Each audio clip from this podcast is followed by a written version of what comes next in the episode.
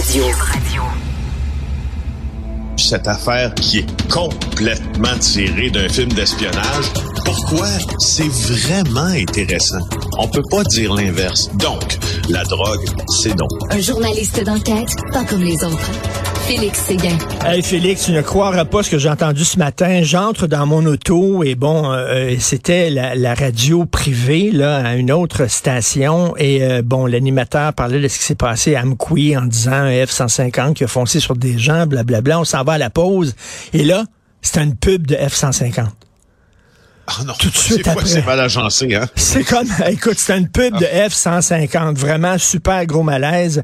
Écoute, euh, ce que j'ai entendu, ce qu'on a lu, c'est que le gars, lorsqu'il s'est fait arrêter, a remis une lettre aux policiers. Est-ce qu'on ah. connaît le contenu de cette lettre-là? Non? C'est pas, c'est pas sûr, ça. Non, non, non, non, non. Je pense que c'est la lettre à laquelle on réfère, en tout cas, moi, si j'en crois les sources policières que j'ai consultées, fait référence à un épisode où le suspect dans cette affaire, Steve Gagnon, se serait présenté à un poste de police de la Sûreté du Québec pour y remettre une lettre. Pour l'instant, moi, dans ma tête, cet épisode-là, puis selon les sources là, que j'ai consultées, n'est pas daté.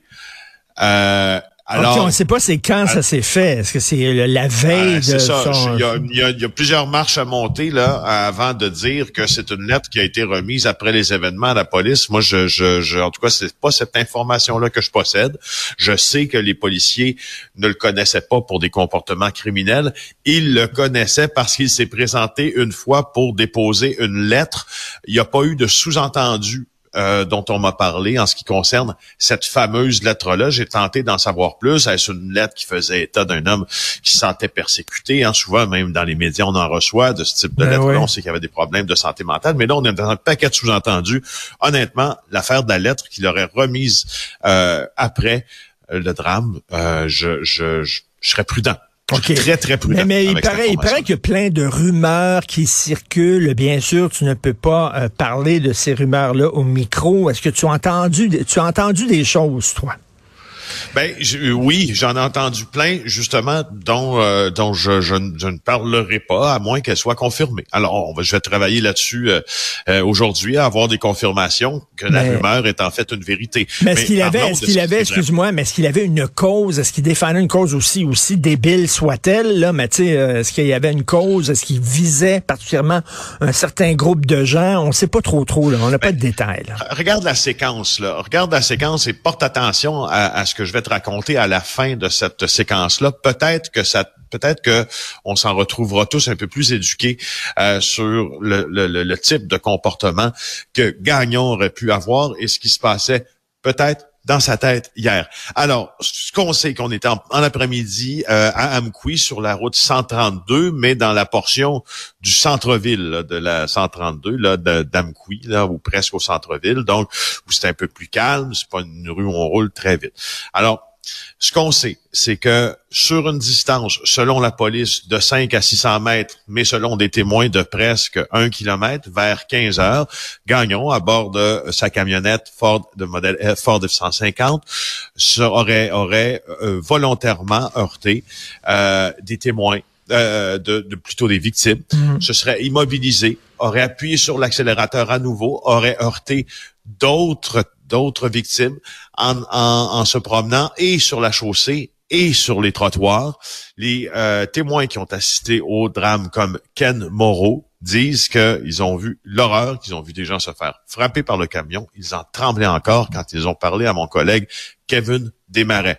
Deux hommes, 60, entre des sexagénaires et un octogénaire, sont morts. Neuf personnes ont été blessées disons au moins pour trois d'entre eux, été transférés euh, dans un centre hospitalier de la région de Québec parce qu'on craignait pour leur vie. Maintenant, moi, euh, quand je, quand les, quand tout ça est survenu, euh, j'ai eu la confirmation assez rapidement. D'ailleurs, je l'ai relayé en ondes hier au TVA Nouvelles de 18 h que que Steve Gagnon avait été arrêté, qu'il s'était rendu donc sans résistance aux policiers de la sûreté du Québec, sauf que il était en proie à ce que les policiers ont qualifié d'un délire hmm. lorsqu'ils lui ont parlé. Alors, ajoute au fait qu'il était connu pour des problèmes de santé mentale et qu'il était dans un épisode de délire. Est-ce que c'est du délire paranoïaque, psychotique, une psychose? Bref, on ne sait pas, encore une fois. Tu sais, Richard, il était dans un délire. Pour l'instant, on arrête là, là. Il était dans un délire. Le reste, hmm. qualifié de délire et tout ça, on n'était pas en face de lui. Ce qu'on peut penser, c'est qu'il a eu, il s'est fait lire ses droits. Euh, et qu'il y a eu une conversation avec les enquêteurs. Est-ce que ça portait à quelque chose, cette conversation-là? Hmm, c'est pas, mais il va être accusé. Mais bien sûr, écoute, ça ressemble énormément à ce qui s'est passé à Laval. Oui, ça ressemble à ce qui s'est passé à Laval. Il y a la, la différence réside dans un simple fait, c'est que j'ai tout pointe vers vers vers le fait qu'on va en savoir un peu plus sur les motifs de Steve Gagnon que sur les motifs de euh, Pierre-Ny Saint-Amand, le chauffeur ben, d'autobus qui a foncé. Bon, ben d'ailleurs, écoute, parlons de Laval. Est-ce qu'on en sait un peu plus? sur euh, le chauffeur d'autobus et ses motivations? Mais écoute, comment ça se fait qu'on n'en sait pas plus? Je veux dire, ce gars-là a quand même comparu, il a quand même rencontré des policiers, il a quand même eu un interrogatoire. Comment ça se fait qu'il n'y a rien qui a transpercé de ça? Ben, Richard, si je te disais, si tu étais dans la situation hautement improbable d'être l'accusé d'un tel crime et tu choisissais de garder le silence totalement, est-ce qu'il manquerait aux policiers euh, et aux procureurs de la couronne et même à ton avocat euh, un grand pan de l'histoire? La réponse, c'est oui. Est-ce que ça peut se passer dans le cas de Pierre-Ny Saint-Amand? Hmm. La réponse, c'est oui. Regardons ce qui se passe dans le cas de Steve Gagnon et de sa comparution aussi, parce que là, on va se poser des questions aujourd'hui sur l'aptitude à comparaître, comme on se la posait euh, pour Pierre-Ny Saint-Amand. Hein? Et là, je veux juste te dire, et je reprends les propos que j'ai trouvés éclairants du euh, psychiatre Chamberlain euh, hier interviewé par Paul Larocque, on n'a pas besoin d'être un grand malade pour être apte à comparaître. On a besoin de savoir quelques petites choses. On a besoin de savoir, de comprendre qu'on est accusé d'un crime. On a besoin d'être capable de parler à son avocat. On est a besoin d'être capable de se situer. Je suis un palais de justice, je suis accusé. Tu n'as pas besoin de plus que ça.